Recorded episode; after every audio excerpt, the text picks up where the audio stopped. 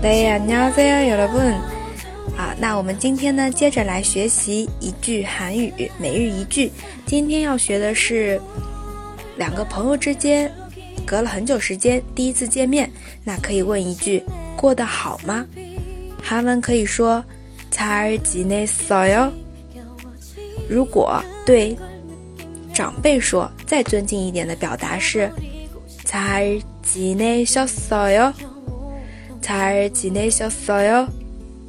还有就是跟很熟悉的朋友或者是比自己年龄小的人说过得好吗？可以用才而今日说才而今日说好那我们今天这句就讲到这里。要送你九百九十